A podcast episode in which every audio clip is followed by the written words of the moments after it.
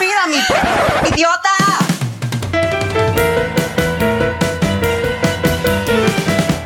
Hola, les damos la bienvenida a un nuevo episodio de Estúpida Mi Podcast, un podcast de diversidades sexuales y la cultura pop. Les habla Sebas y se preguntará por qué estoy hablando yo, pero como siempre me acompañan Esteban. Oli. Y Jesús. Oli.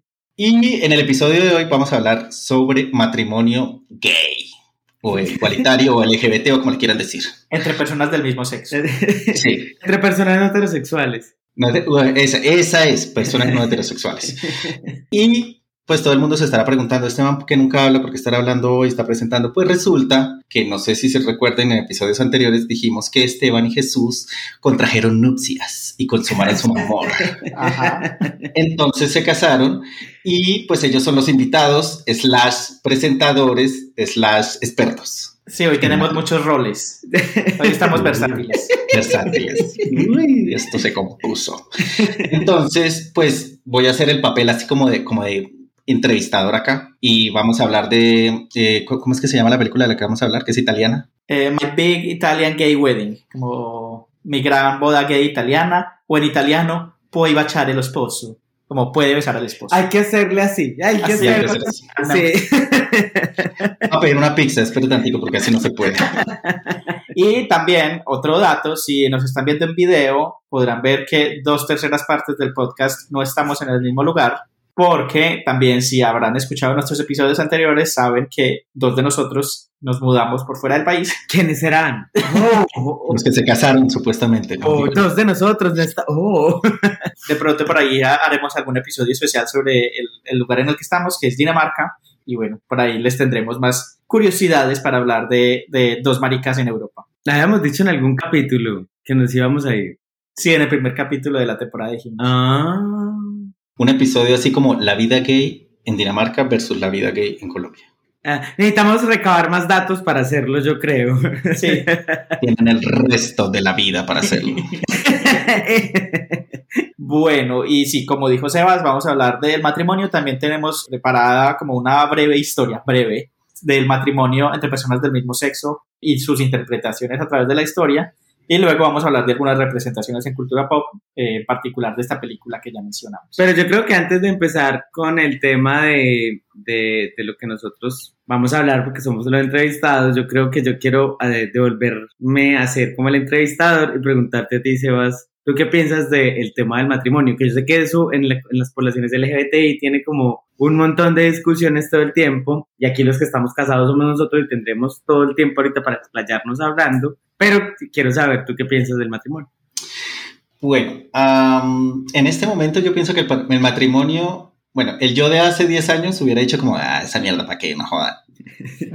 Eh, yo era así en mi vida pasada, como decimos siempre aquí. Ahora sí siento que es, eh, no solamente es como el, el hecho de que la otra persona va a recibir, va a tener derechos y vamos a ser reconocidos como pareja, sino también es una posición política, creo yo. Y es, es parte de visibilizar y de ver que existen diferentes eh, tipos de parejas y de familias y no solo los heterosexuales. ¿Qué días en clase? Eh, voy a meterme aquí con cosas de la universidad. Fue muy, muy gracioso porque un profesor, el profesor de fotografía que dice que hace eventos y para corporaciones y, y las empresas le decían como, ah, es que queremos hacer una sesión eh, de fotos. eh, pues para que represente la familia. Y entonces, claro, él empieza así como una la lista de requerimientos, como, bueno, pero ¿qué tipo de familia? Que dos hombres, dos mujeres, un hombre, una mujer, solo la mamá, la nona, el perrijo. Entonces, me parece que ya es un, es un tema que aún, pues aparte de que también es chévere que se le reconozcan los derechos como pareja a la otra persona,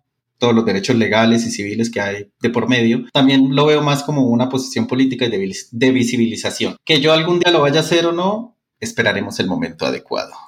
Suspenso. bueno, y con ese suspenso creo que es una buena nota para irnos a hablar de la historia del matrimonio y lo vamos a hacer en la próxima sección.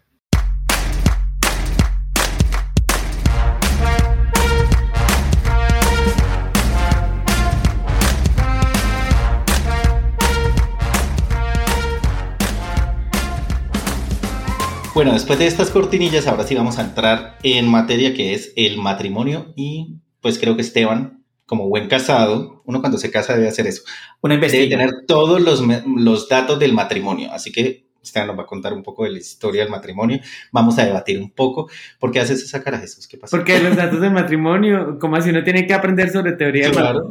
matrimonio. Ay, causal de Claro, de divorcio. matrimonio ya. tienes que saber qué estás haciendo, qué estás firmando. Desde lo legal, pero Terrible, terrible.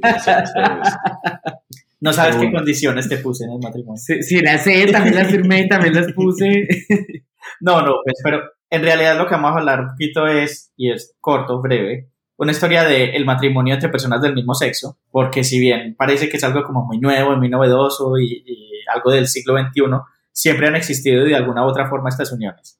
Entonces, en, de- en la historia se tienen registros de uniones de personas del mismo sexo tan antiguas como el antiguo Egipto o en Mesopotamia. En Mesopotamia hay eh, varias uniones registradas, también como sabemos en la cultura pop es muy famosas pues como las relaciones de, de personas del mismo sexo en Grecia y en Roma.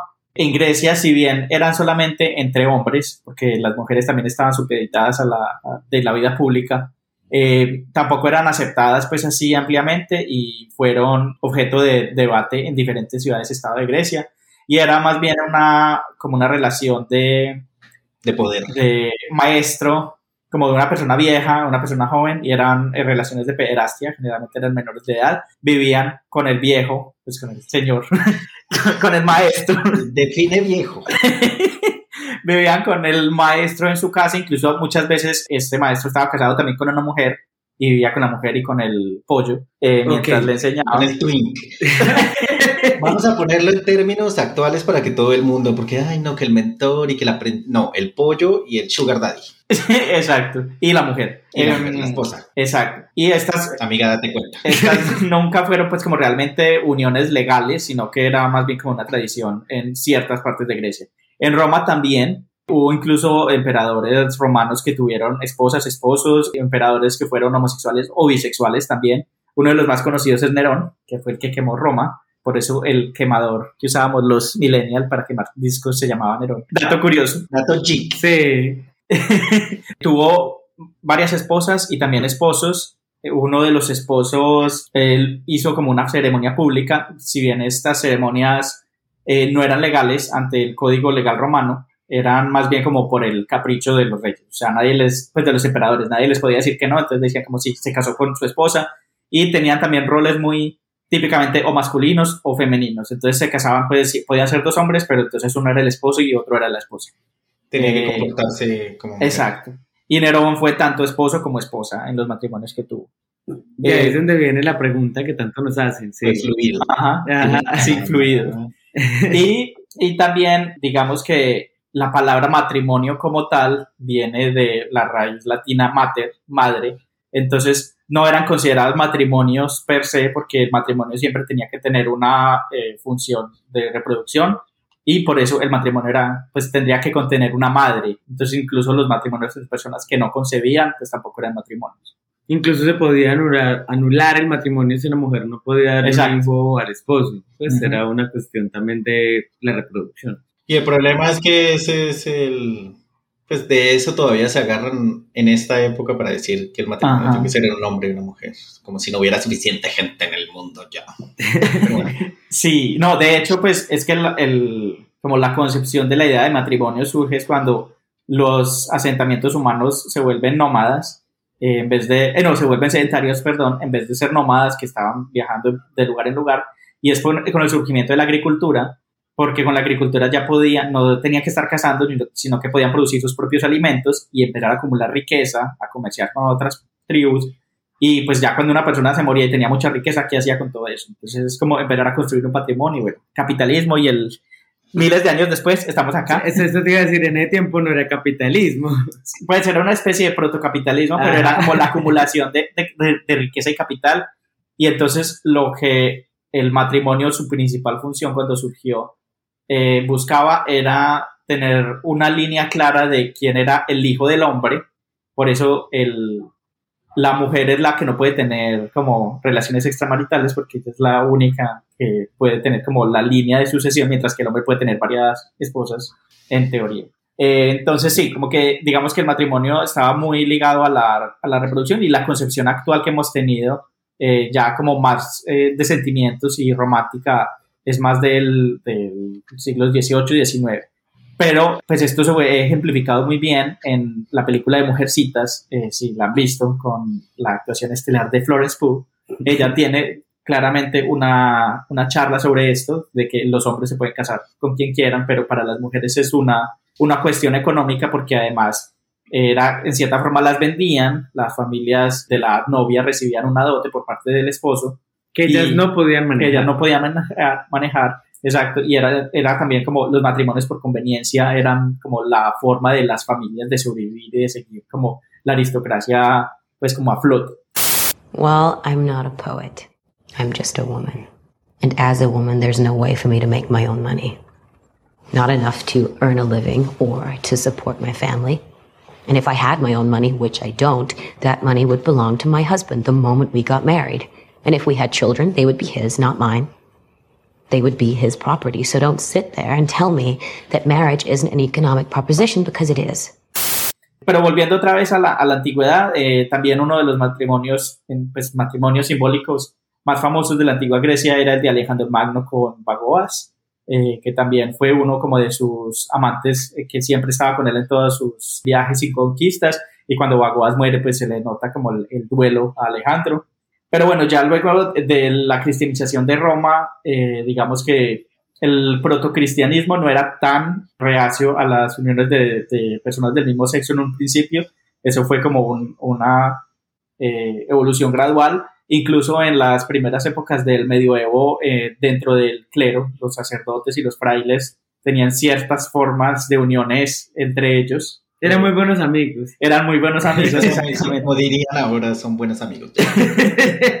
y, y en, como en la época de la caballería medieval, habían como ciertos rituales que no eran matrimonios, pero eran como un hermanamiento entre grandes amigos, como que juraban protegerse toda la vida juraban protegerse toda la vida, estar el uno al lado del otro, a veces incluso convivían y había una, em, como una ceremonia litúrgica que se llamaba adelfopoiesis, que era una especie de matrimonio, era incluso bendecida.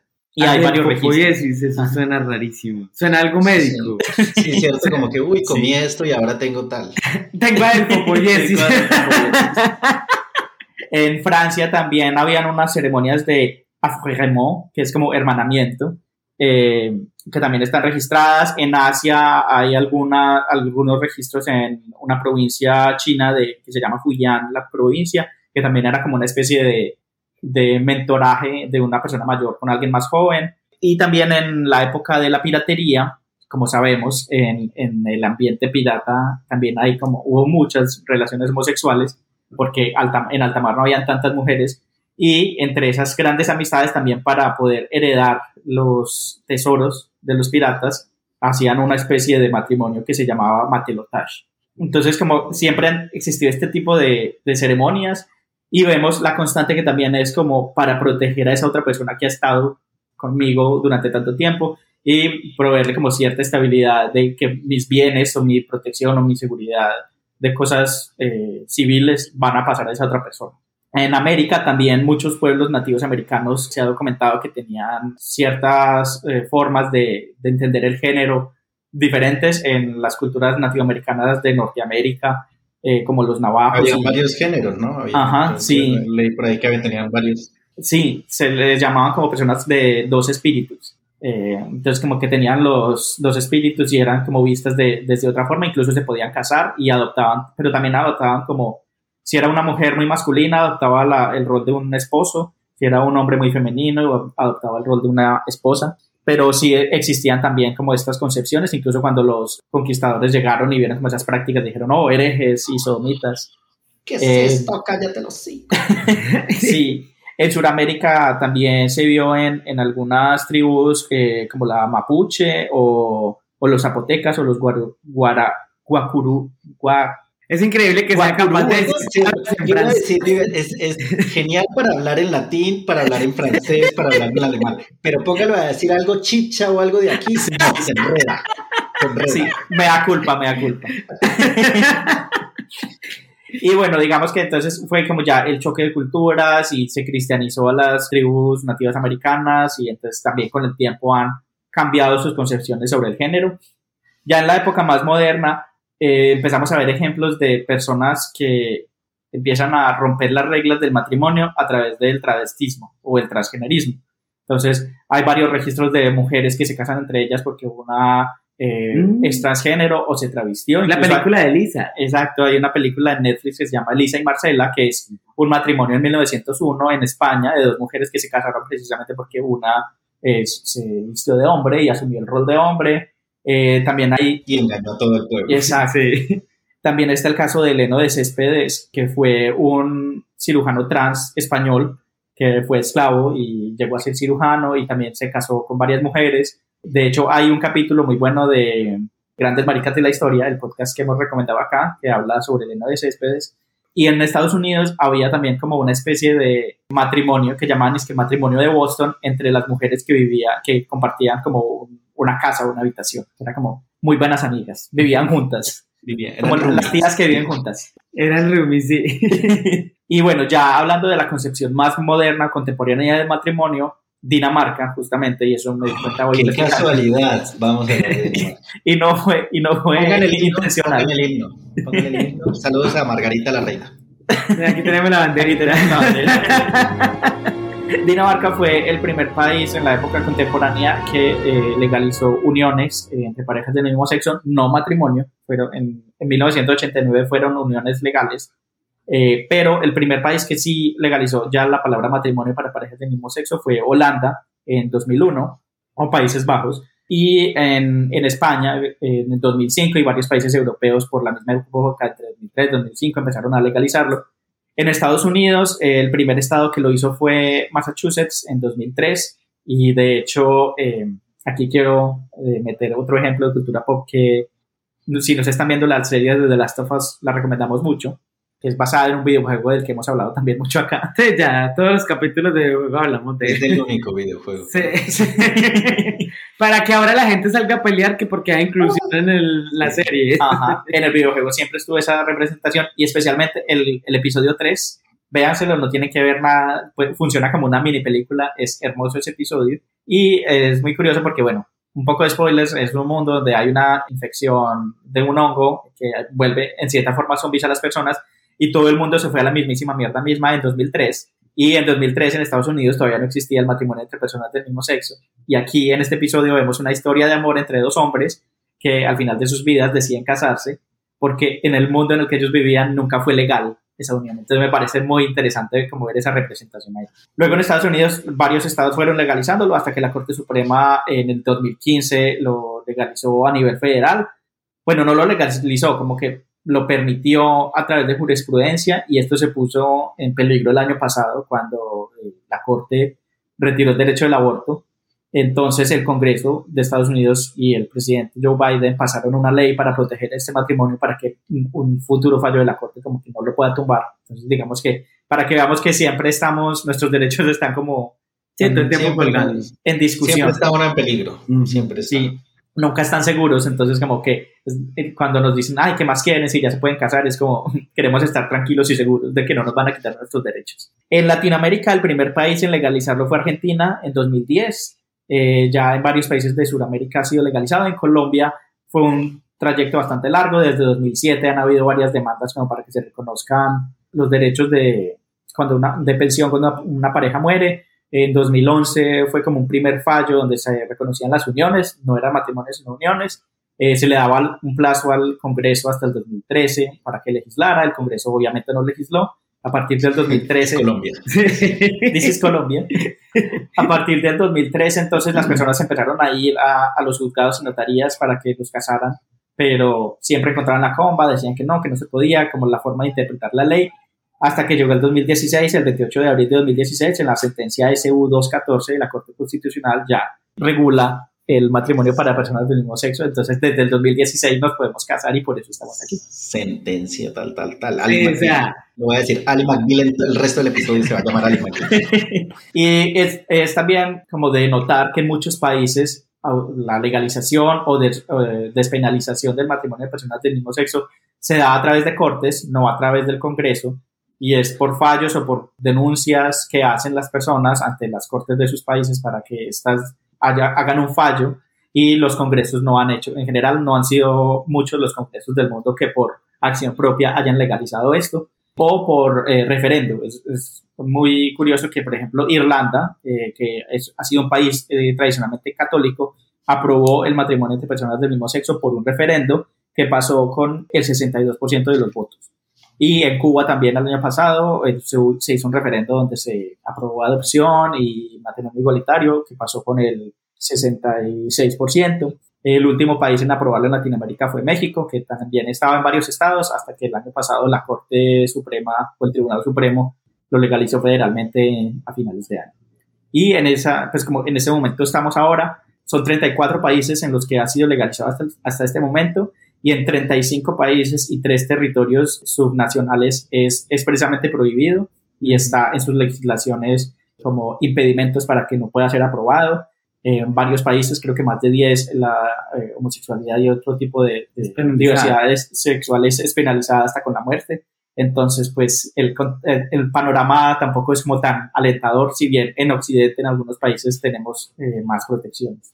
Sí, yo, yo ahí es donde pienso que hay también como un problema gigante respecto a muchas cosas, y es, si bien el matrimonio ha representado históricamente la forma de subyugar a uno sobre el otro, porque era la función social del matrimonio en un tiempo, que era la mujer. ¿Así lo ves? ¿Te sientes subyugado? ¿Estás subyugado? No, no, no. Estoy diciendo que si bien era así, también es una cuestión de resignificación como toda práctica social. Y creo que ha pasado a lo largo del tiempo, ¿cierto? Y el tema de que se tenga o no se tenga, la ventana está abierta porque es la misma opción que tienen los heterosexuales y es, tienen la opción de hacerlo o no hacerlo ¿cierto? Eh, es lo importante, creo que siempre va a tener también que ver con una cuestión de derechos y acceso que en todas partes no está y que en todas partes se pierde, como dice Esteban, constantemente, porque por ejemplo, es muy distinto si a vos te dicen que la mayoría de los matrimonios heterosexuales al país donde vayan se van a seguir reconociendo como matrimonios, a que uno como una pareja homosexual o lesbiana o lo que como la quiera llamar y configurar también o como puedan ampliarse también más,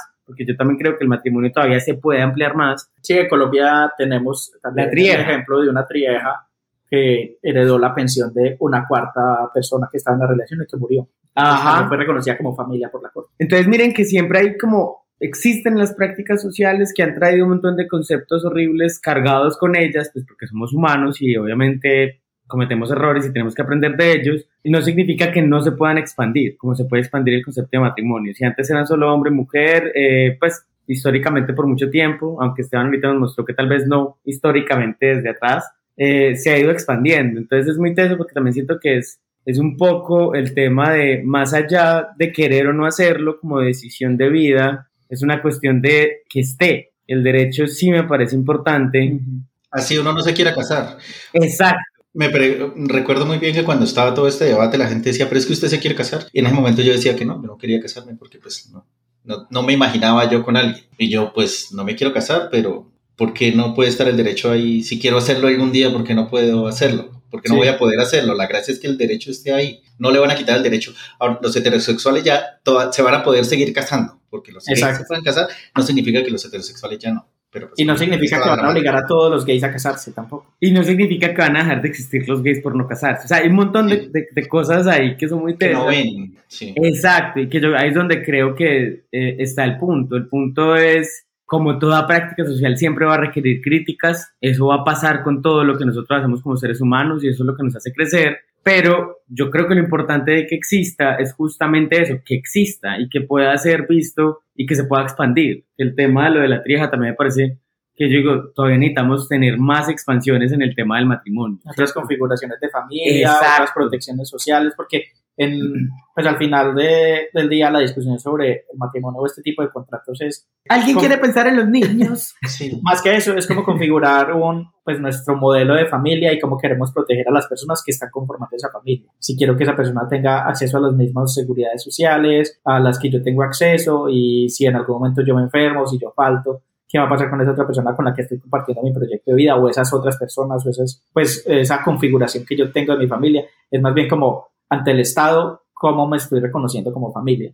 Y creo que sí es muy importante como ver la evolución del concepto de matrimonio y lo que tú decías, Jesús, de, se nota mucho la desigualdad cuando, por ejemplo, los matrimonios heterosexuales pueden ir a cualquier país del mundo y les van a reconocer su matrimonio. Señor y Y señora. pueden pedir una visa y están casados y son esposo y esposa. Nosotros no. En algunos países podemos ir y nos reconocen nuestro matrimonio, como en el que estamos ahora. Pero si quisiéramos ir a Medio Oriente, pues no estamos casados. Y me recuerda mucho a, a la serie, para mencionar otro producto de cultura pop, de The Handmaid's Tale, Ujú. que es también un, un futuro eh, distópico en el que un régimen cristiano fundamentalista se toma eh, Estados Unidos y muestran cómo fueron pasando, pues como algunos flashes del pasado de cómo fue pasando todo esto. Y una pareja de, de mujeres eh, quería huir del país, Que estaban casadas. estaban casadas, querían irse a Canadá porque una de ellas era ciudadana canadiense y en los aeropuertos les decían, no, ustedes no están casadas porque por la nueva, el nuevo gobierno que tenemos, ustedes no, no, no son, Sí, su matrimonio, su no es matrimonio no, legal. tiene ningún No val- es ninguna válido. validez. Ujú. Entonces yo siempre me pregunto, es como, sí, nosotros tenemos ese papel, pero ese papel no nos dice nada, mientras la sociedad no lo acepta. Exacto, pues porque el día de mañana puede cambiar cualquier cosa. Ese y- papel puede perder validez con mucha facilidad, como lo hemos visto en los últimos años. Ajá, y que uno da por sentado es esas cosas, que los matrimonios heterosexuales, como la heterosexualidad es la que ha fundamentado los estilos de vida, sin decir que sea mala o buena, eso no es lo que estamos discutiendo, pero ha cimentado los estilos de vida, entonces ha cimentado que sus relaciones sean siempre perpetuas. O sea, es como... eh, Nadie lo pone en duda. Exacto, sus formas de relacionamiento son así. Entonces siento que es un poco el tema de la lucha del matrimonio igualitario tiene también que ver con eso, con que el que exista ya es una ganancia, pero no significa el único paso y no significa que el que yo no lo quiera hacer o no esté en mi proyecto de vida no sea una lucha necesaria para que exista también, ¿cierto? Más allá de una cosa de asimilación, es una cosa de reconocimiento y protección. Sí, y bueno, yo creo que con esa introducción histórica sobre el tema del matrimonio ya quedamos mejor posicionados para hablar de lo que vamos a hablar ahorita, de nuestra propia experiencia y de la película que escogimos para hablar de este tema. Es difícil porque nos pusimos a decir, a hablar de, bueno, qué representaciones de matrimonios entre personas del mismo sexo hemos visto en la cultura pop y son muy pocas. Antes de que saliera el capítulo de Last of Us, Antes de que saliera ese capítulo. Exacto, sí, fue eso. Pero a- a- antes de pasar a, a- la película, voy a hacerles una pregunta muy similar a la que Jesús me hizo. Y es, eh, el yo de ustedes de hace, no sé, 10, 15 años, ¿qué pensaba del matrimonio? Y, y lo ponen en contraste con el ahora.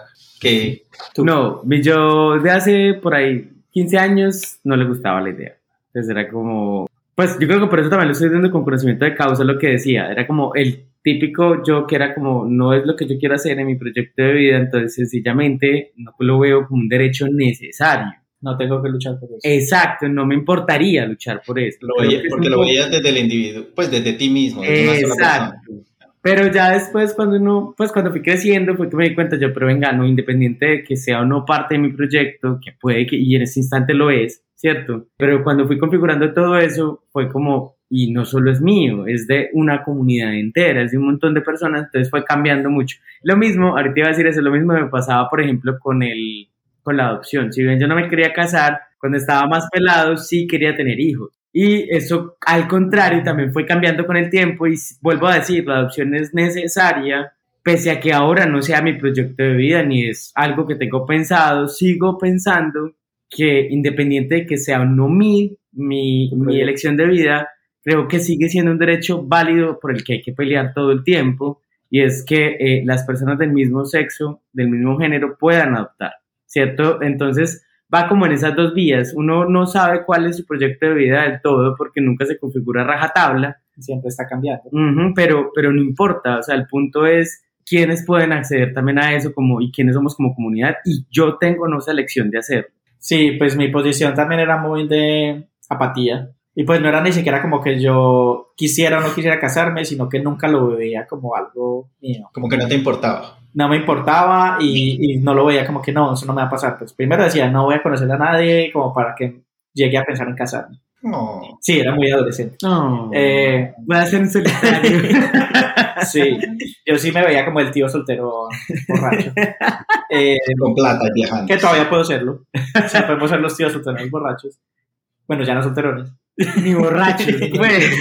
Cancelemos el capítulo, ya no Sí. entendí. Hay algo que me pero, pues, eh, pero sí, lo que quiero decir es como que el, el tema de también casarse reconfigura un montón de cosas para las personas alrededor de uno. Es como que realmente es como una forma de nosotros seguir nuestro camino con ciertas eh, seguridades sociales, pero en realidad nuestra relación no ha cambiado por el hecho de habernos casado. Igual me imagino que ahorita nos vas a hacer preguntas sobre eso, que es posterior. Sí. que Esta fue más como antes de, esa era Sí, como el Fue antes el de. preámbulo. El proto ustedes, porque la palabra de hoy es proto. Bueno, ahora sí, vámonos entonces con la siguiente sección. Vamos a hablar un poco de. Tienes que cruzar las piernas como señora de entrevista, por favor. Me encanta tu pelu- Y me tienen que decir, me encanta tu pregunta, Marlon. Pero sí, ahora sí vamos con la parte de la película. Vamos a hablar un poco la ficha técnica de la película después de la siguiente cortinilla y entramos más en materia con y sin spoilers. Per Antonio e Paolo In Italia? Eh, così finalmente conosco mamma e papà. I miei. è arrivato il momento della verità. Eccomi! Paolo? Paolo. Paolo? Benedetta, piacere. E lui è Donato, il nuovo inquilino di Berlino. Che Sei incastrato. No, ma non si preoccupi, accade. Donato la vopa. Ci siamo conosciuti facendo un musical. eh. Hai fatto il musical? Perché non le piace il... No. È la versione gay del teatro. Bueno, entonces como ya habíamos mencionado antes, la película la escogimos porque es uno de los pocos productos donde vimos que había representación de matrimonio de personas del mismo sexo. Se llama ¿Cómo es que? My Big Gay Italian Wedding o mi gran matrimonio gay italiano o en italiano puoi baciare lo sposo, puedes besar al esposo. Ah, no, con la mano. Puoi baciare lo sposo. No hacen así, no vale. es una Duolingo me película obliga, Duolingo me obliga a hacer así. La película es de 2018, es del director Alessandro Genovesi y es Genovesi Parmesano. y es basada en un musical de Off-Broadway de 2003. O sea, este es un musical americano, la historia era de italoamericanos, aquí es adaptada a unos italianos que viven en Berlín y bueno, son una pareja de hombres que son novios hace mucho tiempo y uno de ellos, bueno, se llaman, Anto- en la película se llaman Antonio y Paolo, en la obra se llaman Anthony y... eh, Paul. Paul. No, no era Paul. Maldita sea, malditas adaptaciones no la hicieron bien. Ah, ¿cómo se llama? ¿Cómo se Esa no es mi boda gay. Andrew, A- Anthony y Andrew. Eh, y eran pues americanos, o sea, no eran italianos italianos, sino eran americanos de ascendencia italiana. Eh, bueno, que se van a casar y la mamá de, de Anthony o Antonio es muy tradicional y dice que solamente los deja casar si la mamá del, del novio eh, también da la bendición de ella y si son casados por un cura en la obra. En la película es si son casados por su propio papá, que es el homófobo de la película, y ahí se van desarrollando la, la historia. La Eh, trama. la trama. Va a sí. colocarle comillas. Entre comillas, ahorita Sí, vamos a ajá, es el tema de trama, sí. Ahorita hablamos de eso. Entonces, sí, la, la obra de Broadway eh, empezó en 2003, en 2009 tuvo como una readaptación y le cambiaron algunos detalles y empezó a ser parte de la campaña en Estados Unidos en pro del el matrimonio igualitario que se legalizó, como lo dije ahorita, en 2015. En- a finales de los 2010 fue que empezó como ya la campaña fuerte y esta obra en Broadway, en Off-Broadway, hizo parte de esa campaña. Y un detalle, pues ahí como interesante, es que en la obra, bueno, ah, bueno, eso es con spoilers, entonces más bien lo hablamos ahorita. Sí. Pero la obra tuvo tres secuelas eh, y son My Big Gay Italian Funeral, Ok. Divorce. My Big Gay Italian Midlife Crisis Ok. y My Big Gay Italian Christmas. My Big Italian Fight for Custody. Sí, sí, sí. Yo también pensé que la secuela tenía que ver con el divorcio o algo así. Divorcio, pelea por custodia, separación de bienes, La cosas así. custodia del perro, del gato. Y sí, ahorita cuando ya hablemos de spoilers les doy otro dato curioso que está interesante sobre la trama. Bueno, no. Yo creo que podemos empezar a hablar con spoiler. Podemos hacer aquí la alerta de spoiler. De aquí en adelante vamos a hablar ya de corrido también con, de la película. Voy a preguntar, bueno, voy a empezar yo diciendo cuál fue la, la parte de la película que más me gustó. Empecemos con lo bueno porque el Empecemos con lo bueno, sí, sí, sí. Para ser honesto, pues la película me entretuvo en general. Pues uno está ahí con la historia y hay, unas escenas muy salidas o unos momentos muy raros. Pero creo que la, la parte más bonita es la primera, la primera escena de la película. Cuando está contando toda la historia de ellos y Ujú. todos esos cambios de cámara y, y cómo la cámara se pone en la primera persona del novio de Paulo. No. Paolo. Paolo, sí. Y, y, pues muestra todo eso. Para mí esa fue la parte ganadora de la película tiene una Sí, pues, muy bacana. Después de ella ya se convierte en un poco más ligera, más comedia, más pues eh, que también era lo que esperaba desde Sí. el principio. Y es Eh, muy comedia sí. italiana también. Pues no he visto muchas comedias italianas, pero supongo que son así. Pero sí, pues digamos que esa fue la parte que más me gustó de la película. La otra no es que me haya disgustado, hay partes raras que ya las hablaremos ahora, pero esa fue mi parte favorita de la película, el inicio. Es que a mí con la peli me pasa lo mismo que a ti. No puedo decir que la odié porque no la odié. Es de esas películas Es entretenida. Sí, se Palomita. disfruta. Es extraño porque uno no entiende qué putas pasa, pero se lo está disfrutando porque la peli no tiene lógica. Por eso le voy a colocar las comillas a su a trama porque no tiene trama. O sea, es como pasa del punto A al punto C, después vuelve al B, después salta por A a la X, después salta a mundo paralelo y vuelve otra vez a esto. Y después tiene un final que no sabemos si es un buen final o un mal final o simplemente un final, como dicen los Es un final. Sí, Es un un final, final ya. ya. Oye, estoy confundido. ¿Es un final triste o un final feliz? Es un final y basta. O sea, es, es rara con ganas porque yo, yo dije yo, yo no entendí. Y, y es muy charro, va así como mm, paréntesis, esta semana que fuimos al cine acá en Dinamarca, dimos cuenta que los europeos tienen un humor muy distinto a los americanos, cuando hablo de americanos es en general, ¿cierto? Pues Latinoamérica y América del Norte, que esa gente suele pensar que ellos son solo América, y pasa que eh, el humor es un poco, cambia, como más crudo. Entonces yo siento que nos pasaba con la peli, era que la peli era muy brusca con el humor para nosotros, pero aún así era divertida. Sí. Entonces, porque vimos un comercial que era también así y que dijimos, esto es como puro humor Muy europeo. cruel, sí. Sí. Entonces la peli siento que también era Es más como... humor negro, sí, Europa se, se caracteriza porque el humor de allá es más negro que el, el de Estados Unidos. Incluso lo tenía por, Pues que el de acá en general. porque me, era un humor muy particular porque no juzgaba a los personajes, porque eran bien cagados todos, o sea, eran todos horribles, pero nunca los juzgaba, pues era como cualquier cosa Sí. va a pasar de ahí en adelante. Pero igual sí, tenía como también. Querían hacer un montón de representaciones que al final yo no sé si cabían quedaron en la historia. Sí, que, sí y cuadraban, era muy Me raro. parecía muy bacano que había un personaje que le gustaba vestirse de mujer, pero era heterosexual. Y, y me parece como bacana esa representación, aunque me pareció muy superficial, pero igual tampoco pues le que podemos pedir como una Pues disertación estaba, sobre la toda la película, eh, para ser honesto, estaba llena de estereotipos. Sí. Pero, pero, pero, por ejemplo, el personaje de él, que no me acuerdo cómo se llama, el conductor que llega y Sí, que siempre dice su nombre y no me lo aprendí. Sí, Que se iba a suicidar porque no le iban a llevar a pasear, que Sí. porque estaba deprimido. yo debí haber, ese show, ah, debí haber hecho ese, ese show cuando ustedes se fueron. Me tienen que llevar. bueno, Llévense a mi gato, llévense a mi gato. sí.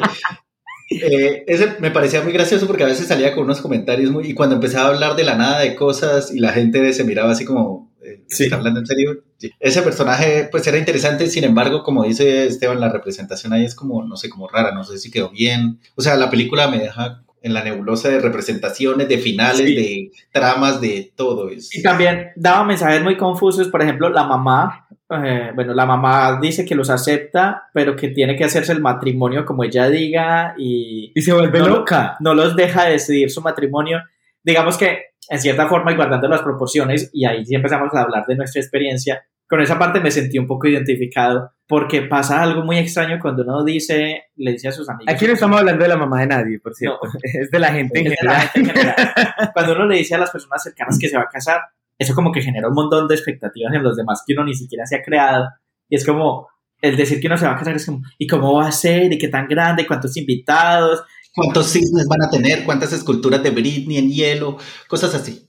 Exacto, y es como que la gente proyecta sus ilusiones en uno. Es muy extraño esa sensación. Sí, es ¿Cuál fue, la pregunta, ¿Cuál fue la pregunta más rara que les hicieron? No, es que no fue una sola, o sea, y ya no la por recordar puntualmente, eran, eran pequeños detalles, es que nosotros no lo habíamos pensado, lo que pasa es que sí tenemos una idea muy instalada de lo que es una boda, o sea, una única idea de lo que es una boda, además que ya eso se va quebrando también porque he visto mucha gente que se casa de muchas formas, pero como que es como es un ritual, entonces hay pasos que seguir. Y yo me acuerdo que nosotros éramos como algo sencillo, para nosotros algo sencillo, técnicamente casi que nos fuimos a comer un McDonald's para casarnos, pues. Sí, Y era esa era como- mi boda idea. Ajá, era algo sencillo y McDonald's podrían haber ido a otro lugarcito mejor.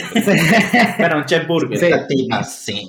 Cuando empezamos a, a, a, comentarle a la gente, empezaron los detalles, como, ah, no, y entonces, ¿cómo, van a ir vestidos? ¿De qué color van a ir vestidos? Eh, ¿Cómo va a ser la torta? ¿Quién va a entregar a quién? ¿Quién va a entregar a quién? Y empezaron un montón de preguntas que tenían que ver con la asimilación, lo que hablábamos mucho de ese tema, ¿cierto? Es como el matrimonio que es y el que uno conoce, que también está bien, es solo el heterosexual, por ende, eh, yo espero que ustedes tal vez se casen como se casan los heterosexuales. Sí, ahí va mi pregunta. Sí, todas esas preguntas que les hacían a ustedes o todas esas expectativas que les ponían a ustedes cuando ustedes decían, ah, es que nos vamos a casar y entonces empezaban a decir como, ay, cómo no hay vestidos, qué, ta, qué, cuál es la música que van a bailar, cuál es el flash mob que van a hacer, todo eso. ¿Eran preguntas independientemente de gente heterosexual o había de todo ahí? De, todo. no, incluso uno de nuestros amigos gay, que era como de los más emocionados, era el que más preguntaba. Pues que, pero es que ustedes tienen que tener todo súper organizado. Y, y de hecho, gracias a él fue que terminamos teniendo despedida de solteros. Sí, me consta. Porque nosotros ni se nos había pasado por la cabeza de que eso era una opción, pues era como, sí, nos vamos a casar y no nos importa despedirnos de la soltería porque, pues, qué putas, pues, ¿qué, qué es eso? Hace rato nos despedimos de la soltería, bebé. Hasta que eh, un amigo dijo, no, pero ¿cómo así? Es que tiene que tener despedida de soltero. Bueno, terminó pasando, la pasamos chévere y todo, pero sí, pues no era solamente exclusivamente de personas heterosexuales, sino todo el mundo proyecta sus, sus deseos de matrimonio. Y yo creo que el matrimonio también lo tiene la sociedad tan en un lugar como que es el mejor día de tu vida, que por eso todo el mundo cuando me dice que se va a casar es como, ah, llegaste a la cúspide de tu vida. Entonces, de aquí en adelante no queda nada. No, a mí me pasa algo muy particular pues porque a mí me pareció también que yo todo lo disfruté, o sea, en, realidad, bueno, esas cosas las disfruté cuando me dijeron, ah, vamos a hacerlas, yo le decía a él, yo, pero ¿por qué una despedida de solteros? Yo incluso les decía a, varios de mis amigos, yo es que no entiendo. Eso es un constructo de la sociedad. No, no, no, no, abajo. Y yo, Jesús, ya cálmese. Pero sí, o sea, para mí era una cuestión muy tesa, era porque yo decía yo, pero ¿por qué hay tanta pompa para despedirse de la soltería? Porque si yo me voy a casar para no seguir haciendo lo que hago actualmente, estando de novio con Esteban, entonces no lo quiero hacer, ¿cierto? Pues porque, sí. pues porque me tengo que despedir de algo y además que se carga un montón de nostalgia. Yo lo he visto en todas partes. Es como, ay, aquí se va a acabar tu vida y va a empezar otra. No es como, no. Sí, es como, como si fuera un duelo. Ajá. Y eso es mucho de los hombres heterosexuales y eso sí lo he visto. Es como que, no, y ya cuando se case, porque aparte también le ponen a uno esa idea de que no, el matrimonio ya, usted va a ser infeliz y, y él lo ponían como en, pues como en roles muy heteronormativos de la esposa, así, ¿no? Eso que sufriera. Cántale toda, sí, que el otro... Que usted se casa y ya todo se le cae, y, pero qué puta, entonces, ¿para qué se casan? La gente, ¿por qué se casa? Si nosotros estamos haciendo emocionados. Y realmente, pues, el tema de hacerle duelo a una soltería es como, nosotros podemos configurar nuestras reglas de pareja y cambiarlas con el paso del tiempo como se nos dé la gana. Entonces, como que también esa heteronorma como que influye mucho en las formas de relacionarse de los matrimonios heterosexuales y creo que por eso también hay tanta infelicidad. Y sin decir que no fue lindo, porque fue lindo, o sea, yo, yo me disfruté mucho la despedida, me disfruté mucho el matrimonio, incluso lo que sí no disfruté tal vez tanto era que sí hubo un momento donde nosotros sí pensábamos algo simple y eh, con las expectativas... Todo fue creciendo. Ajá, se nos salió de las manos. Con las expectativas de la gente, eh, eso nos fue cargando a nosotros y en un momento dado dijimos como nos estamos volviendo técnicamente eh, las películas gringas, que es como, hay que tener esto, ay, no hay que tener esto. Nosotros, no, venga, frenemos, es nuestra. Y ahí es donde yo creo que voy al otro punto y es que no nos pasó, pero sé que pasan muchas de las bodas y como todo acto social, se olvida de que el acto es para uno, o sea, es, es mi acto, es, nuestro acto, o sea, es, es, es, una cuestión para nosotros, de nosotros, en el que hacemos partícipes a los demás, ¿cierto? Entonces, por ende, las, las reglas y el disfrute deberían estar puestos en nosotros dos. Entonces era muy charro porque yo sentía que eh, en ciertos momentos cuando la boda fue escalando, y no fue escalando tampoco porque la gente nunca hace las cosas con mala intención en esos aspectos ni nada, es costumbres, cuando fue escalando, obviamente sentía que empezó a quitarse el disfrute, porque era ya para los... Ya estaban estresando. Ajá, sí. y era muy raro. no, fue, es que literalmente de pasar de planear algo para máximo 20 personas, terminamos invitando casi 50. De planearlo nosotros algo sencillo, terminamos con Wedding Planner, que justamente ahorita, más adelante, vamos a escuchar algunos audios de nuestro wedding planner y de nuestra gran amiga que nos hizo el regalo de hacernos las fotos de la boda, también de la experiencia de ellos eh, organizando una boda entre dos hombres. Claro, es que la experiencia, como ustedes dicen, cuando, pues eh, inicial debería estar centrada en ustedes, pero no solo se involucra a ustedes, están los invitados que también tienen una experiencia y están todas estas personas que ayudan en el proceso, como es el wedding plan, como ese es el proceso pues, de, de organizar la boda,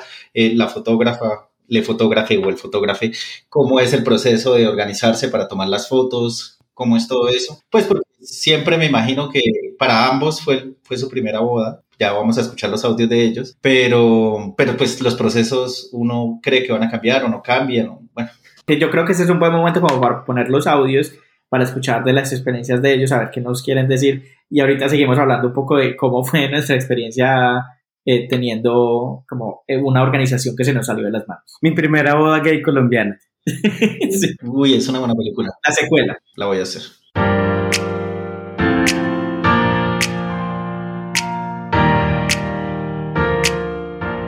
Hola, ¿cómo han estado? Mi nombre es Javier Cano, LGBTIQ+, Wedding Specialist Destination y multicultural. Con 11 años de experiencia y me siento feliz de haber hecho parte de la boda de Esteban y Jesús y que me hayan elegido como su planner.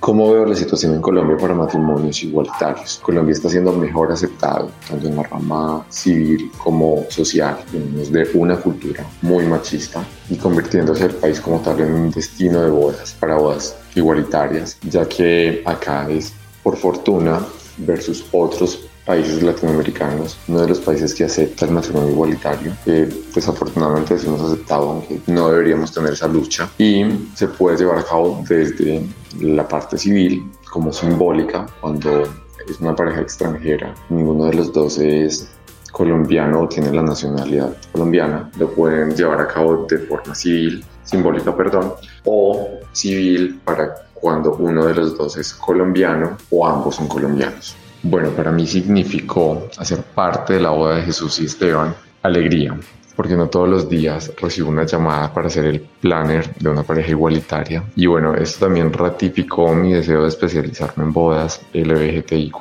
de escuchar los deseos de, de Esteban y Jesús, qué querían, qué tenían en común para, sobre todo, complacer, diseñar y plasmar en ese día tan especial esos ADNs como pareja y como individuos. Y bueno, para el equipo también fue una excelente experiencia porque entre el equipo estaban mis papás. Nunca tampoco habían asistido a una boda igualitaria. Y bueno, fue muy bien recibido para ellos y, y para todo el equipo como debe serlo de manera profesional también, pero finalmente fue lo emotivo de ver los rostros de ese equipo y en especial yo estaba feliz de haber hecho parte de ese día tan especial. Gracias por permitirme haber hecho parte. Hola, ¿cómo están? Mi nombre es Eile Suárez. Soy fotógrafa desde hace mucho tiempo, desde los 14 años empecé a tomar fotos, luego lo estudié, luego lo aprendí y bueno, tengo un estudio fotográfico, se llama Photoposter y lo importante es que pues amo lo que hago. Organizar bodas, más que todo retratar. Han sido muchas, ya he perdido la cuenta desde... Tuve una temporada donde hacía bodas todos los fines de semana y pues bueno, siempre cansa la... como siempre lo mismo. Ahorita hago más estudio, hago más la parte infantil, pero pues también hago bodas. Me recomiendan, me recomiendan mucho, entonces pues eh, no he dejado de hacerlas, pero no tan seguido como en un tiempo. ¿Qué diferente fue esta boda? Pues fue mi primera boda gay y bueno, aparte que era la, la primera boda gay, pues tenía un gran sentimiento de, de, amistad y de cariño por quienes se casaban. Entonces, pues iba a la expectativa de cómo los iba a poner a posar y qué era lo que iba a hacer porque también era un lugar que no conocía, que nunca había tomado fotos. Normalmente estoy en una ciudad donde sé dónde qué voy a hacer y, y trato es como ya de enfocarme más en la persona, porque pues ya algunas cosas ya las sé hacer, ya sé dónde ponerlos, dónde el fondo, dónde... Igual siempre intento hacer diferente, de manejar la luz diferente. Con ellos intenté hacer como que fuera más natural, que fueran ellos, que hicieran desde el inicio lo que lo normal, arreglarse y ya llegar al, al, a la ceremonia. Y así fue y pues la idea era como tener los mejores momentos y que fueran así espontáneos y es lo que siempre creo, no forzar las cosas. Hay, hay parejas heterosexuales que se forzan mucho, entonces no fluyen, pero esta pareja fue muy especial. Y bueno, me gustaría seguir haciendo más bodas gay. ¿Que cambie mi proceso? Mm, no, cambie mi proceso. Antes pienso de que oh, hay parejas heterosexuales que no son así. Lo que digo, son muy forzadas o piensan más en otras cosas y no en el, en el sentimiento y en lo que es, ¿no? En el amor. Entonces, apoyo que sigan más bodas gay, que tengamos más bodas gay.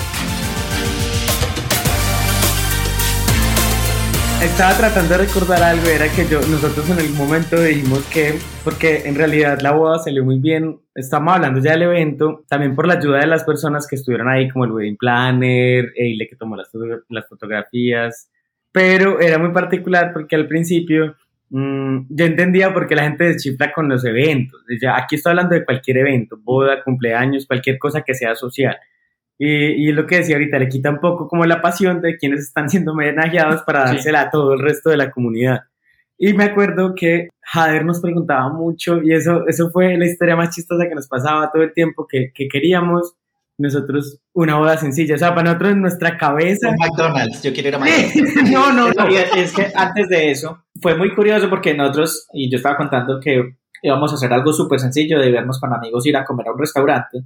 Y por cosas de la vida terminó creciendo, creciendo, hasta que nosotros no teníamos pensado tener un wedding planner, hasta que mi mamá y mi tía que nos estaban ayudando con la organización de una manera muy sencilla nos dijeron, no venga, nosotros no sabemos nada de esto, no queremos tener más estrés encima de organizar algo que no sabemos cómo, les pagamos un wedding planner. En ese momento yo dije, oh my god, ya, esto es una boda de verdad. Me imaginaron a Jennifer López, a Jennifer López llegando así con el headset así, tan bueno, Tata o Mónica en, en Friends. Friends. Sí, literalmente hubo un momento que yo me sentí así como el matrimonio de Phoebe y esa escena yo se la mostré a Jesús porque él no ha visto Friends. Y cuando nos estaba preguntando tantas cosas, que era lo que estaba él diciendo, que Javier nos preguntaba todo el tiempo, ¿ustedes qué quieren? Y bueno, ¿y qué tipo de boda? ¿Y qué tipo de altar? ¿Y qué tipo de no qué? Y nosotros no sabíamos nada. Siempre le decíamos, sencilla. ¿Cómo la quieren? Sencilla. ¿Cómo quieren las sillas? Sencillas. Le estaría como... No sé cómo sacarle más información. Era muy divertido. Cuando nos preguntaba cuál es su esencia, Se esencia sencillo. Fabulosa la banda. Gracias. Entonces, creo que era lo que tú ibas a decir. Sí, que fue cuando dijo, vengan, hay, hay parejas que quieren tener control sobre todos los detalles y por eso les he preguntado eso ustedes me dan a mi eh, libertad creativa para que yo haga lo que quiera y nosotros sí, sí haga lo que quiera, tome la libertad. Y es chévere porque en, en, la película también se ve eso cuando, cuando la mamá trae al wedding planner que dijo que tenía que ser él el que lo planeara y ellos llegan y el man empieza a planear un montón de cosas y ellos como, bueno, ok, sí, está bonito, como ok, pues como que va, también hay, para ellos es como Ajá. que está escalando la cosa en la película y, y también se da un punto en el que ellos se ven como abrumados por todo lo que está sucediendo con él. Sí, justamente con esas partes sí me sentí un poco identificado con nuestra experiencia, obviamente guardando las proporciones porque la película es muy exagerada, pero con, con eso de perder el control del evento, de eh, querer satisfacer las expectativas de amigos, familiares, sí, es como algo muy presente que pasa. Pero pues finalmente la película creo que se va por otro lado. Total. Y bueno, ya nuestra experiencia como para terminar de contar la historia, sí, dimos libertad creativa y creo que fue lo mejor que pudimos hacer porque ya nos concentramos en nosotros y disfrutamos más la experiencia de tener que estar pensando cómo putas voy a hacer este evento. Sí, yo creo que mejor, uh, hay veces que es mejor como delegar y, y sorpréndeme, vida, sorpréndeme. Sí. No, al final creo que eso también es lo lindo porque eh, la idea de los eventos, que a mí también me parecen muy valiosos y muy lindos, es compartir ese fragmento de felicidad, estamos hablando en este caso de, de, de, del acto simbólico del matrimonio, es compartir ese fragmento de felicidad con los seres que tú quieres, ¿cierto? Y eso también me parece muy bonito.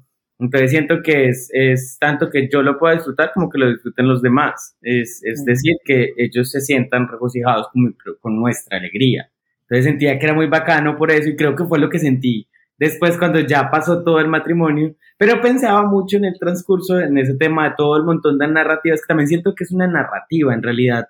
No creo que sea la verdad del matrimonio porque no nos pasó, sino que siento que es una narrativa que Hollywood construyó sobre cómo deben ser los matrimonios, la mujer volviéndose loca, todo tiene que ser perfecto, todo tiene que salir. Pero en cierto punto sí fui Phoebe en, en Friends cuando Mónica estaba cronometrando cada segundo de la boda cuando le dice, bueno, tu novio tiene cinco minutos para ir al baño y Phoebe la despide. No, no, quiero que mi novio tenga tiempo para ir al baño cuando le dé la gana.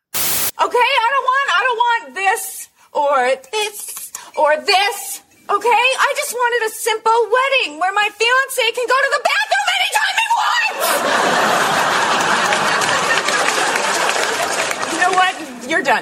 What? You're fired! Cheers. Sí, eso, esa escena es buena. Pero bueno, ya todo este tema de la organización y de cómo lo manejaron, pues eh, eh, es algo que sí se ve reflejado en la película, pero hay algo que la película no toca, tal vez también por el contexto, y que capaz aquí en Colombia sí, sí se ve, y es qué fue lo más difícil, o no sé, o, lo más curioso de todo el proceso del matrimonio, pero en cuanto a los temas legales. Pues porque en la película es como, ah, el papá dice yo no los quiero casar, que los case otro ya. Y nunca tocan el tema de ir y firmar el, pues como el... el- Pues la, la película sí hace, sí hace algo muy interesante y es que dice, ah, pero es que el matrimonio es legal aquí en Italia, pero en un pueblito como estos no se casan. Dicen, lo pone como, ah, eso es algo de ciudades. Y creo que en eso sí, el sur de Europa se parece mucho a Colombia, que puede que en el sur de Europa tengan lo- toda la legislación, pero no toda la población puede disfrutar del derecho de la misma forma. Y creo que en Colombia pasa igual. Puede que el derecho, y la historia lo cuenta, desde 2011 ya estaban las uniones civiles y desde el 2013 se podía legalmente, pero siempre los jueces y los notarios buscaban la comba para no casar a las personas. Eso creo que sigue pasando a día de hoy. A nosotros no nos pasó pues, una experiencia sencillo. difícil, pero sí hubo un momento de confusión Dos momentos muy chistosos. en la notaría. No sé si quieres contar. Pues yo solo voy a contar uno y es que pese a que el matrimonio igualitario está hace ya ratico en Colombia, algo me parece muy particular y eso es una pendejada. Yo sé que es una cosa que uno dice, son cosas muy nimias, pero tan nimias son que son tan importantes como es la cuestión de la configuración del lenguaje. Y eso en un papel que uno firma donde no está claro eh, el tema de son dos contrayentes, son solo dos personas que no Sí, tienen pues, género. nada, o sea, es como el contrayente y la contrayente. Entonces, O sea, pues, los formularios ya lo dicen es- exactamente Ajá. y llevamos, eso fue, nosotros nos casamos el año pasado, desde 2016 es legal y hasta 2022 los formularios no han cambiado, siguen siendo el contrayente y la contrayente. O sea, yo soy la contrayente en el matrimonio, pero lo particular, lo, lo que a mí me parece particular es eso, que uno diga, no, no es una cuestión tan compleja modificar de forma simbólica un documento, ¿cierto? Entonces, cierto que también es un poco... Sí, el lenguaje eh, neutro. existe. Exacto, el lenguaje neutro existe hace mucho tiempo, entonces siento también que es una forma de importaculismo, voy a colocarlo acá por ciertas cosas que, como digo, se ganaron tan a palo, entonces obviamente hay un montón de gente que tiene el poder que eso no le importa, entonces... Y el notario no dijo nada. Esa fue la otra experiencia que fue muy confusa porque el notario, bueno, hay dos formas de casarse en Colombia, una es por notaría y otra es por juzgado. El juzgado no simplemente va y es un fallo y firma y de una vez en la Como en Las. Vegas. Exacto. Borracho, a uno borracho. Ante el notario es como si el notario dice unas palabras, no sé qué, es en, un- en la oficina del notario o la notaria. Y cuando el notario empezó a hablar y a dar su discurso, nosotros dijimos, este man, ¿qué va a decir? Porque hablaba como que, bueno, estamos aquí porque el Congreso no ha podido legislar solamente por un fallo de la Corte. Y yo dije, este man se nos va a salir por la Sí, tangente y no sí. nos va a casar. Porque aparte se veía como, no sé, pues yo en mis prejuicios lo veía como prejuicioso a él. Cuando empezó a decir, no, y yo creo que ustedes deberían poder adoptar, y como que cambió completamente Ajá. el, el discurso y Plot twist. sí, fue un plot twist de... Fue como la película. Eh, al final, pues sí, ¿no? Como que y el Congreso debería legislar. O sea, empezó diciendo como que no estamos aquí por una ley, sino por un fallo de la Corte. Y yo pensé que iba a tener como la excusa. Creo que también es por la prevención que Ah. uno tiene a que sus derechos siempre están en duda y que yo ya estaba listo para pelear. Pero al final no puso ningún problema y hasta se quedó como de aliada. Pero sí, yo, yo creo que es muy normal y lo hemos visto en los últimos años que siempre hay notarios o jueces que se niegan a casar a personas del mismo sexo y creo que esas experiencias van a tener que seguir luchándose. Sí, ahí es donde está también un poco la diferenciación, que es, es lo teso cuando los derechos son ganados y los derechos parece que son de una minoría. Dos, pues una persona, dos, una pareja heterosexual no tiene que ir Nunca va a tener ese miedo, nunca va a ir prevenida. Exacto, con la prevención, porque también iba prevenido. Con la prevención de que un notario te diga por cualquier leguleyada que no te va a casar a, a una persona, pues a unas personas heterosexuales que tienen como todo eso garantizado. Entonces, sí, eso nos pasó, esas dos cosas, pues la del, la del, la contrayente y la del señor, que la del señor fue muy divertida porque los dos estábamos como, no sabemos qué va a pasar aquí. No, Yo ya estaba listo para decir, pero usted no tiene derecho, señor. Ali McBeal 2. pero al final no tuve que pelear, no tuve que sacar a mi Karen. Pero no, y fue fácil, fue súper fácil todo. En realidad, eh, también uno dice, puede notar el avance puede notar los privilegios. Ojo, que aquí también es Sí, una en cuestión ciudad, de privilegios. una ciudad, sí. Exacto, y no de avance, sino que es una cuestión de privilegios. Nosotros nos casamos en, en Envigado, ¿cierto? Que es, es una ciudad, pues Medellín es muy grande y el Valle de Aburrá es muy grande y es una metrópolis y bla, bla, bla. Entonces no es como que uno mm, esté en un lugar donde sea tan fácil, que puede pasar, pero que sea tan fácil que esas cosas sean negadas a muy diferentes si vos vivís en la costa o vivís en otro tipo de departamento. Sí, en la zona es- rural del país. o en la zona rural, ¿cierto? Entonces también es una cuestión donde ahí, ahí nos juegan a favor los privilegios, que aunque la gente diga que no existen, sí existen y están puestos ahí. Entonces fue muy fácil.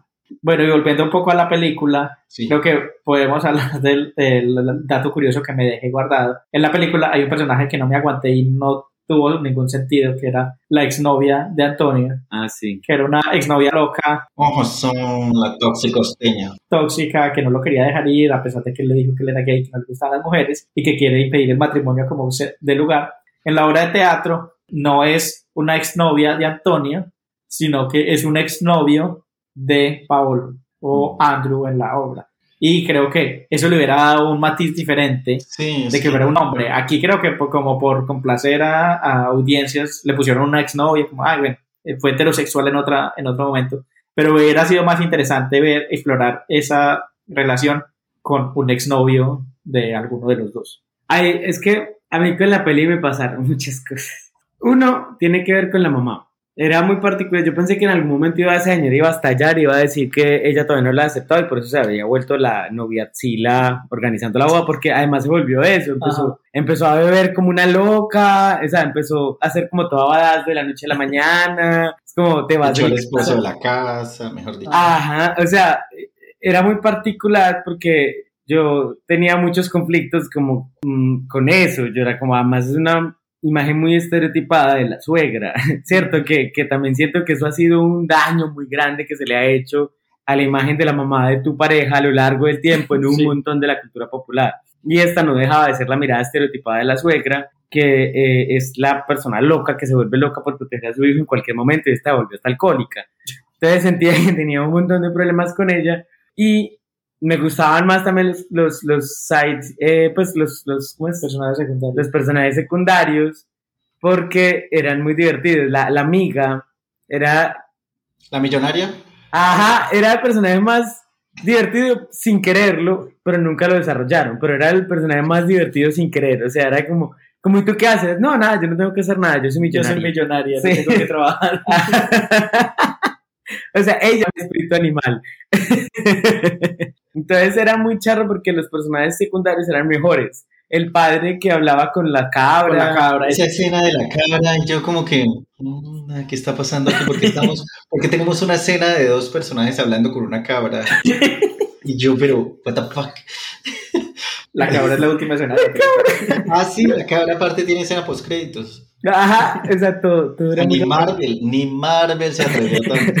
Bueno, hablemos del final, porque para mí ese final fue, pues me dejó como, what the fuck. O sea, están en la boda, se van a casar, hasta ya el papá los va a casar, que también fue de la nada. Sí, porque nada cambió. quemó la otra iglesia. Iglesia, la otra o sea. iglesia lo salvaron y ya, como que hubo una elipsis temporal, pero súper grande ahí. Y Ah, la mamá del otro también cambió de la nada y llegó. Sí, es como, ya tenemos que acabar esta película, está muy larga, ¿qué hacemos? Ajá. Y la exnovia loca le dice pues que él se acostó con ella y que no se lo merece. Y terminan con un número musical, musical y ese conflicto que estaba ahí en ebullición no lo resolvieron, no lo hablaron, no pasó nada. Es como, qué mierda se acabó de Y todos pasar. empezaron a bailar con coreografía y yo, pero en ninguna parte de la película se indicó que esto fuera musical. Lo único musical que mencionaron fue que ellos habían trabajado en un musical, pues porque eran actores, los dos protagonistas Sí. eran, son- eran actores. Pero aquí como de la nada empezaron a bailar y yo me quedé así como, empecé a hacer como los perritos, como cuando empiezan a hacer algo raro, así a torcer la cabeza y yo, pero ¿qué está pasando acá? ¿Qué onda? Y salieron los créditos y yo, Y salió la cabra. y esperen, y exacto. Y entonces yo dije, bueno, después de los créditos me imagino que va. ¡Da! Y yo, ¡ah, que la cabra! ¿Por qué sale una cabra en las escenas post créditos después de este final tan extraño? O sea, no, no, sé. Y a mí, a la escena musical no me chilló tanto. Yo dije, debe ser un guiño porque ellos son actores de musicales y al papá no le gustan los musicales. Bueno, está bien la escena. Pero yo pensé que después del número musical iba a haber Iba a pasar algo, sí. parte de la película donde iban a explorar ese conflicto y él le iba a pedir perdón, no iba a explicar o no sé lo que iba a pasar. Pero no, ya se acabó el musical, fin. Y yo, ¿what? Y le iba a decir te amo, porque yo no, me- no recuerdo si él al fin le dijo te amo. Nunca le dijo te amo, ¿cierto? En la canción sí le dijo te amo ya. O sea, Ah, es que pues, habían muchos, por eso decía, yo siento que, que, que había muchos problemas con los personajes porque incluso este personaje, el del pueblo, pues el de la familia del pueblo, Paolo era que llamaba, Sí. era muy conflicto. Pues para mí era demasiado difícil de, de, de digerir. Pues uno le mintió todo el tiempo. Dos, Ah, no, el, el que estás diciendo tú es Antonio. Antonio Pablo le mintió todo el tiempo. Incluso yo me timbré un momento porque eh, ellos habían tenido una conversación previa antes de ir al pueblo que él le había dicho, pero tú me dijiste que tus papás sabían. Sí, ellos saben. Y cuando llegan al pueblo, No, pero él dijo, ellos saben, ellos siempre saben, los papás siempre saben. que Ah, ellos no ok. han tenido la conversación, pero que Ya, ya. los papás siempre saben. Y yo, no señor. Sí, todo, todo fue súper extraño y, y encima que está lo otro, que eso también es una imposición de muchas cosas que tienen que ver con las bodas y los eventos sociales, y es que hay algo malo si tu familia no está, ¿cierto? Que tenemos una concepción Tu de- familia biológica. Ajá, exacto, tu familia biológica. Tenemos una concepción de que, pues en pleno 2021, eh, 2021, 2023, Te volviste dos años.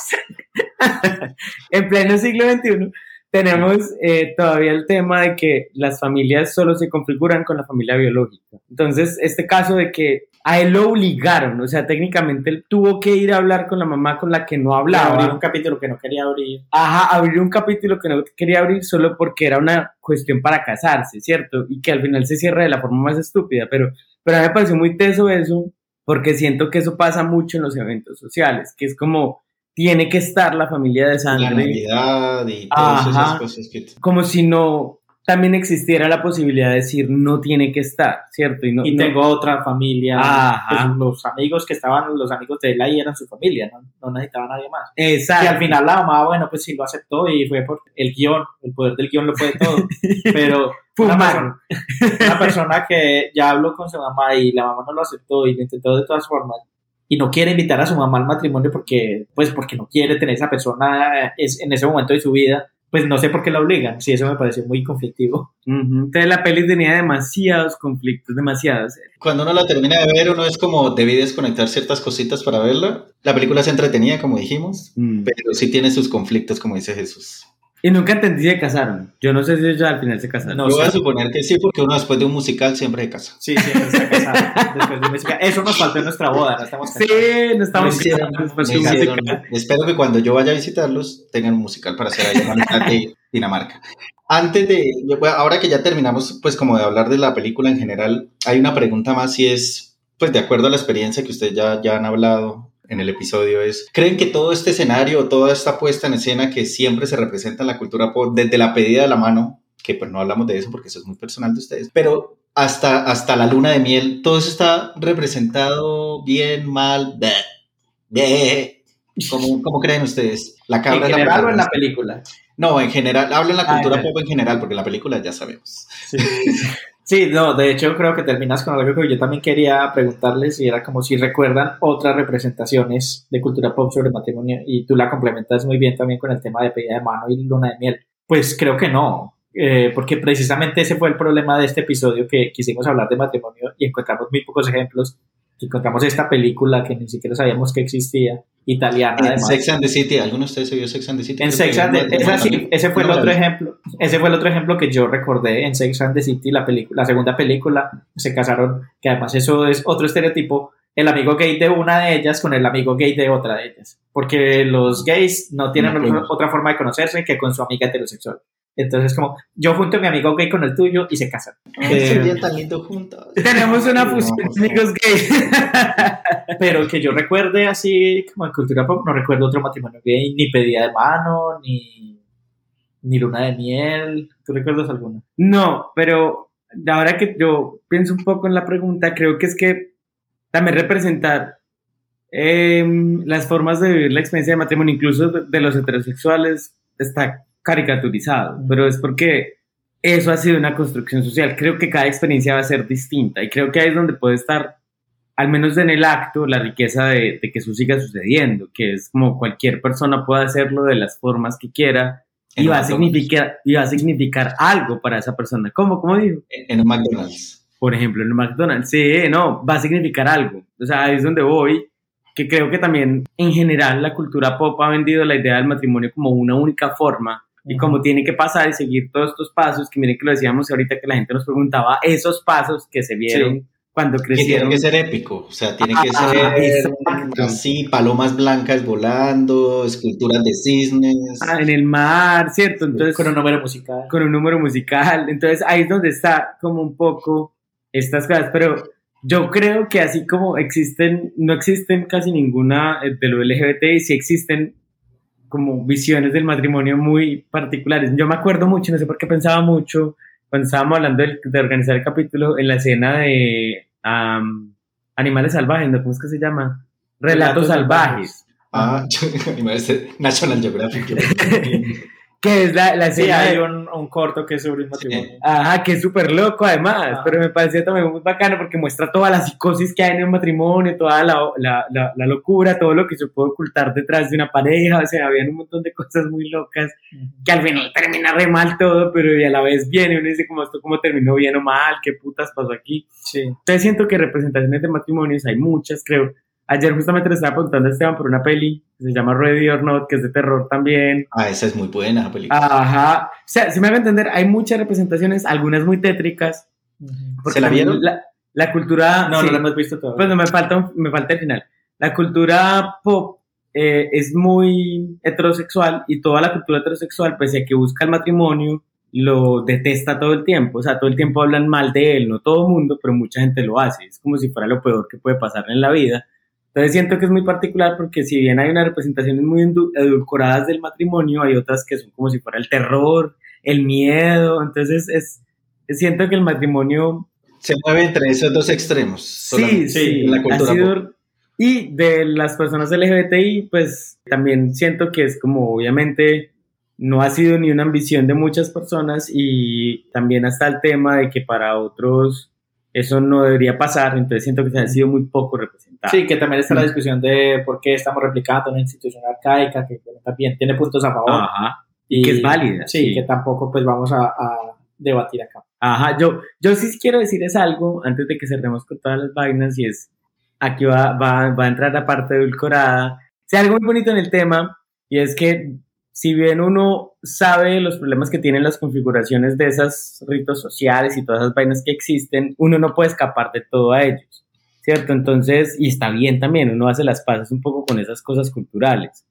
Y me pasó que yo pensé que el matrimonio posterior iba a ser como, como me, nos, nos casamos, firmamos, muy bonito y todo, y ya. Y todo ¿cierto? sigue igual. Y todo sigue igual. Y era muy charro que yo le decía, incluso a Esteban y a, y a una amiga le decía que no, que al otro día había una conciencia distinta, eso puede ser algo simbólico, no sé qué. Soy la mí. contrayente. No, bueno, eh, aparte, era una conciencia de, ah, es que somos familia ya, Ah, ¿cierto? Y era muy charro porque eh, era, era algo que no había hecho consciente y, y independiente de que uno, uno no necesita hacer un matrimonio para ser consciente de eso, solo que obviamente la cultura nos ha dicho que el después- rito lo acrecenta. Exacto, y para eso son los ritos. Ahí es donde voy, para eso son los ritos, para reafirmar ideas sociales y culturales. Entonces es muy bonito porque sí me pasó y me encontré como toda una semana pensando en eso posterior al matrimonio. Era como, ah, es que verdad, ahora somos una familia. Entonces me parecía muy lindo y, y eso también es algo que, que yo digo, puede ser solo mi experiencia, pero también me parece que en los matrimonios es importante resaltar esas cosas también. Y es como, hay cosas lindas que sean simbólicas o no, pero que significan algo y que en el ritual hay algo lindo también y que para ti signifique algo o, o- o te mueva algo, pues sí tiene valor y tiene un valor social y cultural y emocional lindo. En cuanto a eso de los, de las, pues de los ritos, de los, yo siento que, pues no sé, desde mi ignorancia, porque no lo he hecho claramente, como saben, no estoy casado. Próximamente. Eh, siento, siento que es más que el rito, por ejemplo, de pedir la mano y de aceptar, para mí es como más significativo que en sí el rito del matrimonio, porque es el, el momento en el que las dos personas sí acuerdan de verdad como Sí, lo pues, lo veo desde mi punto de vista. Es como, oye, ¿te quieres, quieres pasar a este siguiente nivel? Y, y la otra persona diga que Eso sí. suena como un videojuego. ¿Quieres desbloquear este nivel? ¿Quieres desbloquear este nivel? desbloqueado. que no se note que me gusta el wordplay. Pero, pero siento, por ejemplo, para mí, lo, pues desde el- en este momento lo veo como algo muy más importante que como así, porque en el momento creo que el matrimonio uno llega como, como bueno, ya los dos acordamos estar acá, que claramente uno se puede echar para atrás en cualquier momento. Y que igual dan nervios. Sí, dan nervios y, o puede llegar alguien a decir, no, yo me opongo. así como. pero, pero siento pues que esos ritos, como dice Jesús, son importantes porque pues para uno es el significado y lo que significan, lo que uno ve reflejado ahí, por más de que sean constructo social, como dicen, pues o sea una herencia eh, social y cultural, también uno pues no tiene por qué negarse a, a- a ellos. Sí, y ya para cerrar, yo también quería decir algo y es, hay algo muy liberador en el tema de que el matrimonio ha sido tradicionalmente heterosexual, que para las parejas heterosexuales tiene unas normas eh, y un ritmo muy establecido, que si bien también muchas parejas heterosexuales lo rompen y hacen su, ceremonia como quieran, pero digamos que para nosotros no había un guion. Entonces Mm. nosotros pudimos hacer nuestra ceremonia, nuestro rito como nosotros quisimos. Y lo construimos y decidimos hacer un tipo de rito en contraposición de otro y decidimos hacer como que cada parte de esa ceremonia como tal fue pensada por nosotros como nosotros lo quisimos hacer y creo que eso también le da como cierta personalidad a, a como al, al rito como tal y a las personas que, que estuvieron con nosotros. Eso también me parece muy bonito, como si bien es una institución que ha cargado con muchos estigmas por mucho tiempo y que es algo que cargamos desde hace mucho tiempo, también se puede hacer propia a través de unos símbolos propios de la pareja, de la familia, de los amigos, que al final es lo que le da poder también, pues porque mientras más lo apropias es, es mejor. Si no lo haces solamente por conformarte a, una, a unos estándares sociales, sino también porque es algo que lo apropias a, a tus convicciones, también puede ser algo súper bonito y disfrutable. Y tiene sentido. Pues, por ejemplo, hay algo muy lindo que nosotros hicimos y era como, nos preguntaban mucho si nos iban a entregar nuestras mamás.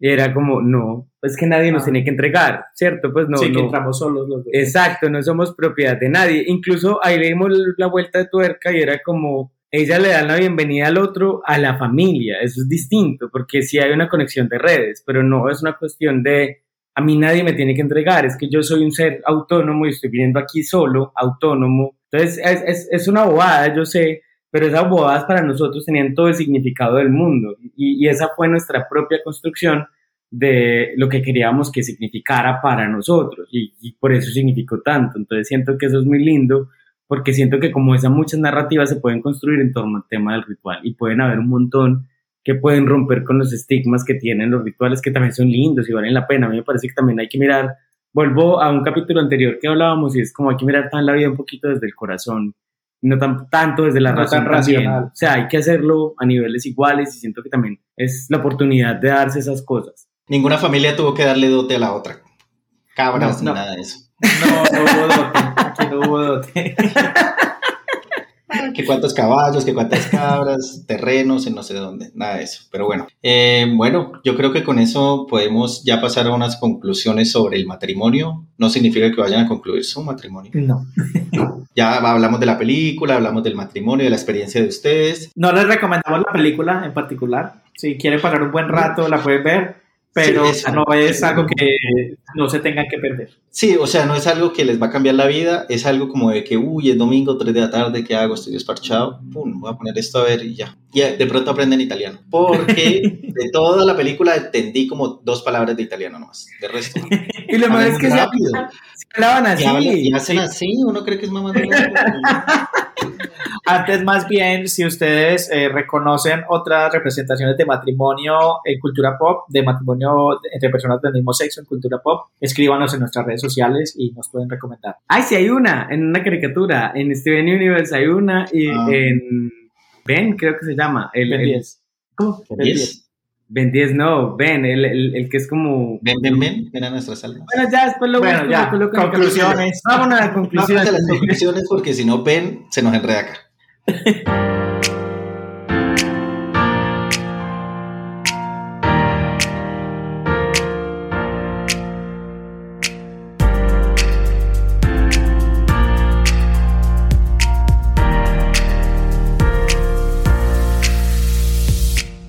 Listo, entonces vamos. ¿Qué conclusiones tenemos sobre el matrimonio? Ustedes, empiecen ustedes que son los que están casados.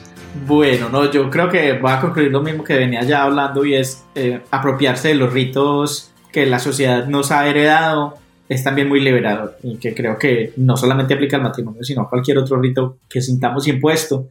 Eh, si lo apropiamos y lo adaptamos a nuestras propias condiciones y a nuestras propias convicciones, siempre puede ser algo muy bonito y empoderador. Yo creo que voy por el mismo lado y es, si es algo que uno quiere hacer también, que creo Si que... se le da la gana, hágalo. Exacto. De que no le haga a nadie, todo está bien. Exacto, pero está el tema de, de- claro que también el tema de, de hacerle daño a los demás siempre es relativo, pero eso vamos a dejarlo para otro capítulo. Entonces, Sí, este ya está muy largo. sí. entonces el rollo es que es- si uno lo quiere hacer también que lo haga es eso, que también se deje guiar por el corazón, pues por el sentimiento. Creo que estamos en un tiempo donde ya todo lo queremos racionalizar demasiado, está bien, me parece genial, yo soy fan del- de, de la teoría crítica y todo, pero también es como, pues démonos el, el permiso y el placer de sentir ciertas cosas que valen la pena como los rituales. Sí, ser emocionales está bien, supongo yo. Exacto, o sea, también se puede hacer un, un- un- como una balanza en balance. esas dos cosas. Bueno, y yo creo que también es, es algo que dije al inicio del episodio y es también el matrimonio, como tú dices, es algo, es un rito que uno puede apropiarse y todo eso, pero también verlo como una, así uno no se va a querer casar, verlo también como una posición política, como una herramienta de visibilización que nos enseña a nosotros y al resto de la sociedad como a, venga, hay diferentes tipos de uniones, diferentes tipos de parejas y, y está bien. No, no se va a acabar la sociedad, no se va a acabar la familia, no se va a acabar la economía, no nos van a invadir los extraterrestres por eso. Ni nos vamos a volver todos Puede que nos invadan, pero no va a ser por eso. Sí, sí. Ojalá antes del lunes que tengo que ir a trabajar. Pero bueno, Y bueno, antes de irnos, queremos pedirles disculpas Pedirles. por, ah, por, algo, por algunas fallas técnicas que tuvimos en este episodio, porque eh, estamos estamos organizándonos en este nuevo formato remoto y aparte porque estas maricas, como buen estereotipo de marica fashionista, eh, cuando nos trajimos para Europa nuestras maletas, nos olvidamos de algo muy importante, ir al micrófono, que se nos olvidó que teníamos un podcast y trajimos solamente unas maletas llenas de ropa. Entonces, los abrigos, los abrigos Prada, las botas, todo Sí, sí. eso. Gucci, Prada, Balenciaga. Entonces, no tenemos nuestro micrófono, de pronto nuestro audio en este episodio se escucha un poquito diferente a la calidad de otros episodios, pero ya para el siguiente episodio tendremos nuestra calidad de siempre. ¿Van a comprar un micrófono o lo van a mandar a traer? Mm, Lo vamos a mandar a traer.